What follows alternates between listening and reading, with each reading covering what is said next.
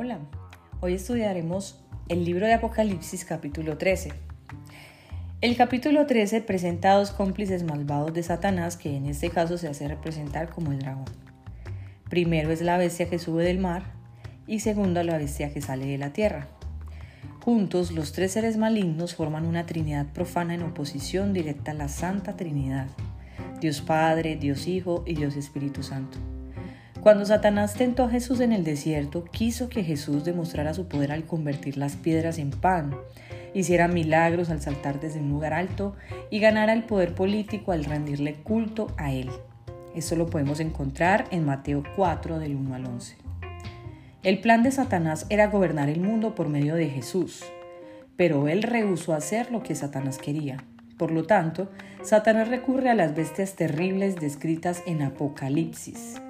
A la bestia del mar le dio poder político, a la bestia de la tierra le dio poder para hacer milagros.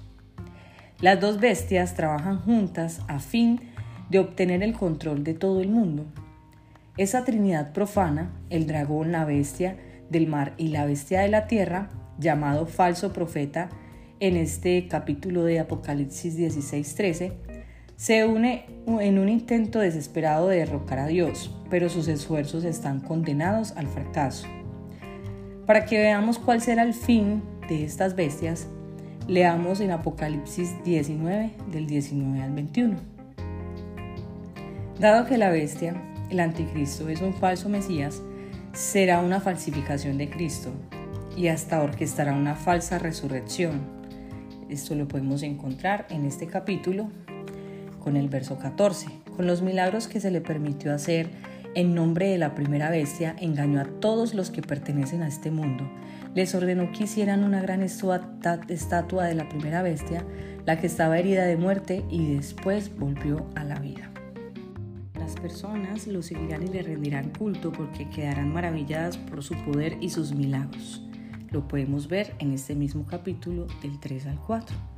Vi que una de las cabezas de la bestia parecía estar herida de muerte, pero la herida mortal sanó. Todo el mundo se maravilló de este milagro y le dio lealtad a la bestia. Adoraron al dragón por haberle dado semejante poder a la bestia y también adoraron a la bestia. ¿Quién es tan grande como la bestia? exclamaban. ¿Quién puede luchar contra ella? Unirá al mundo bajo su liderazgo, también está en este mismo capítulo, en el verso 7. Además se le permitió a la bestia hacer guerra contra el pueblo santo de Dios y conquistarlo, y se le dio autoridad para gobernar sobre todo pueblo y toda tribu, lengua y nación. Y controlará la economía mundial. Lo encontramos en el verso 16 al 17. Además exigió que a todos, pequeños y grandes, ricos y pobres, libres y esclavos, se les pusieran una marca en la mano derecha o en la frente. Y nadie podría comprar ni vender nada sin tener esa marca, que era el nombre de la bestia o bien el número que representa su nombre. La gente se deja impresionar por el poder y sigue a quienes lo demuestran enérgicamente o se le ofrecen a sus seguidores. Sin embargo, los que siguen a la bestia solo estarán engañándose a sí mismos. Él usará su poder para manipular a los demás, para señalarse a sí mismo y para fomentar planes malignos. Dios, por el contrario, emplea su poder infinitamente superior para amar y edificar.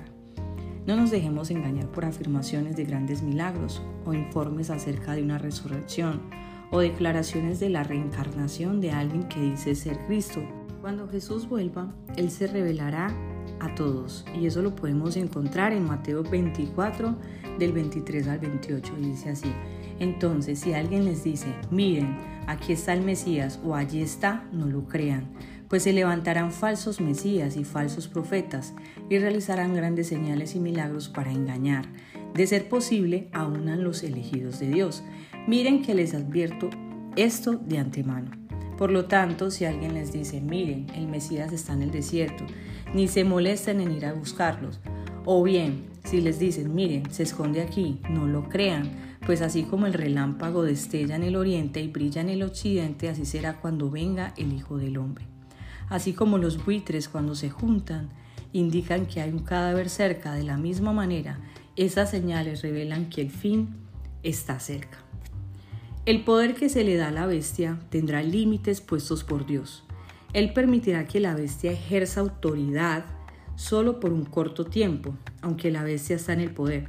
Dios seguirá estando en control y eso lo podemos encontrar en Apocalipsis 12 del 10 al 12. Y dice de esta manera, luego oí una fuerte voz que resonaba por todo el cielo, por fin ha llegado la salvación y el poder, el reino de nuestro Dios y la autoridad de su Cristo. Pues el acusador de nuestros hermanos, el que los acusa delante de nuestro Dios día y noche, ha sido lanzado a la tierra.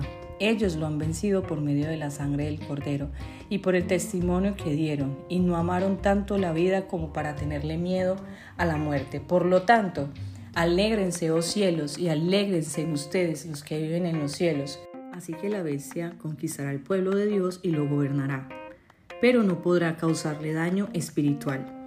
Establecerá su dominio en todo el mundo y exigirá que todos le rindan culto. Muchos le rendirán culto, todos menos los creyentes verdaderos. Rehusar rendirle culto a la bestia resultará en un sufrimiento temporal para el pueblo de Dios, pero al final ellos serán premiados con la vida eterna. Y es bueno que sepamos un poco de lo que dice también, porque aquí mencionan el libro de la vida. Y eso está en Apocalipsis 3, 5. Dice esto, todos los que salgan vencedores serán vestidos de blanco. Nunca borraré sus nombres del libro de la vida, sino que anunciaré delante de mi Padre y de sus ángeles que ellos me pertenecen. Eso es lo que dice Jesús acerca del libro de la vida. En este tiempo de persecución, ser fiel a Cristo podría resultar en encarcelamiento e incluso ejecución. Algunos creyentes serán heridos y otros muertos. Sin embargo, la bestia y sus seguidores solo podrán causarles daño físico a los creyentes. Ningún daño espiritual puede sobrevenir a quienes tienen una fe sincera en Dios. Todos los creyentes entrarán a la presencia de Dios perfeccionados y purificados por la sangre del Cordero. Eso está en Apocalipsis 9 al 17. Les voy a, dar una parte de, este texto. Dice, después de esto vi una enorme multitud de todo pueblo y toda nación, tribu y lengua, que era tan numerosa que nadie podía contarla. Estaban de pie delante del trono y delante del Cordero Vestían túnicas blancas y tenían en sus manos ramas, palmeras y gritaban con gran estruendo. La salvación viene de nuestro Dios que está sentado en el trono de Dios. Me salto al 13. Entonces uno de los 24 ancianos me preguntó, ¿quiénes son estos que están vestidos de blanco? ¿De dónde vienen?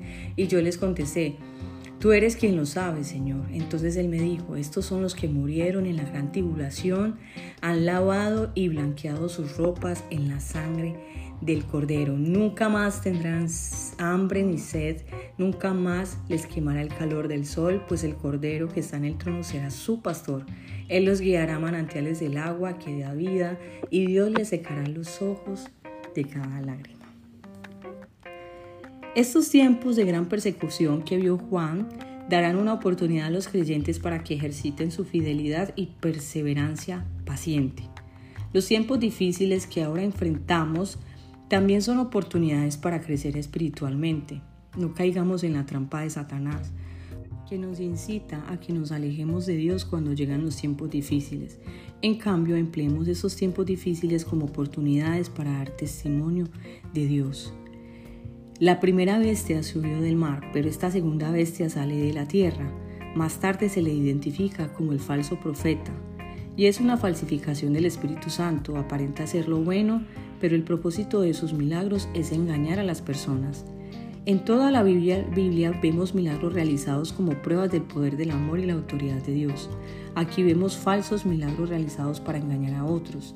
Esto nos hace recordar a los magos del faraón que imitaron las señales de Moisés en Egipto. Las señales y los milagros verdaderos nos guían a Jesucristo, pero los milagros por sí mismos pueden ser engañosos. Por esa razón, ante cada milagro que vemos, debemos preguntarnos, ¿concuerda con lo que Dios dice en la Biblia?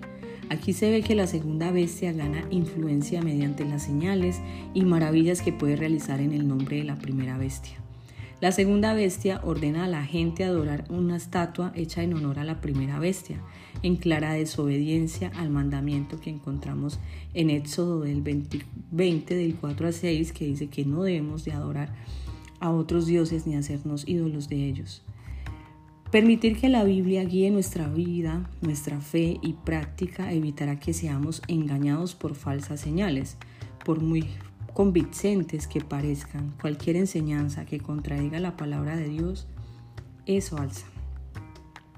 En cada generación los cristianos necesitan mantener un sano escepticismo acerca de los placeres y la recompensa que les ofrece la sociedad. En nuestra estructura educativa, económica y civil hay incentivos y premios cuando los cristianos pueden cooperar, deben apoyar lo que es bueno y saludable en nuestra sociedad, pero debemos oponernos al pecado. En algunos casos, como en el del sistema satánico descrito aquí, el sistema o la estructura se vuelve tan malvado que no hay manera de cooperar con la sociedad. Esta marca de la, vida, de la bestia tiene como propósito imitar el sello que Dios pone en sus seguidores. Así como Dios marca a los suyos para salvarlos, la bestia de Satanás marca a su gente para salvarla de la persecución que Él impondrá sobre los seguidores de Dios. Identificar cuál será esta marca no es tan importante como identificar su propósito. Lo que las, los que la aceptan muestran su lealtad a Satanás, su disposición a operar dentro del sistema económico que él fomenta y su rebelión contra Dios. Rechazar la marca significa entregarse por completo a Dios, prefiriendo la muerte antes de transigir en la fe en Cristo. Se ha debatido más sobre el significado de este número que sobre cualquier otra parte del libro del Apocalipsis. Se ha dicho que los tres números 6 representan muchas cosas, incluyendo el número del hombre o la trinidad profanada de Satanás, la primera bestia y el falso profeta. Si se considera el número de 7 como el número perfecto en la Biblia y si 3 7 representan la perfección absoluta, podemos deducir que el número 666 queda muy por debajo de la perfección. Los primeros lectores de este libro probablemente aplicaron el número al emperador Nerón, que era el símbolo de toda la maldad del imperio romano. Las letras griegas del nombre de Nerón representan números que suman 666. Sea cual fuere el, significado específico de este número, simboliza el dominio mundial y la maldad total de esa Trinidad profanada que tiene como propósito deshacer la obra de Cristo y derrocarlo. Así que preparémonos para todos esos tiempos, no nos dejemos engañar por falsas doctrinas, por falsos eh, profetas y sigamos fundamentados en lo que Dios nos ha dispuesto como la gran verdad y es la palabra de Él mismo. Espero que te haya gustado este podcast, te invito a replicarlo, te invito a que también, si no conoces nuestro campus de fe, nos visites. Nos reunimos los miércoles a las 7 y media de la noche y los domingos a las 9 y media de la mañana. Estamos ubicados en la vía principal de Carepa, vía Chigorodó, al lado de la fábrica de Coca-Cola. Te esperamos. Un abrazo y muchas bendiciones.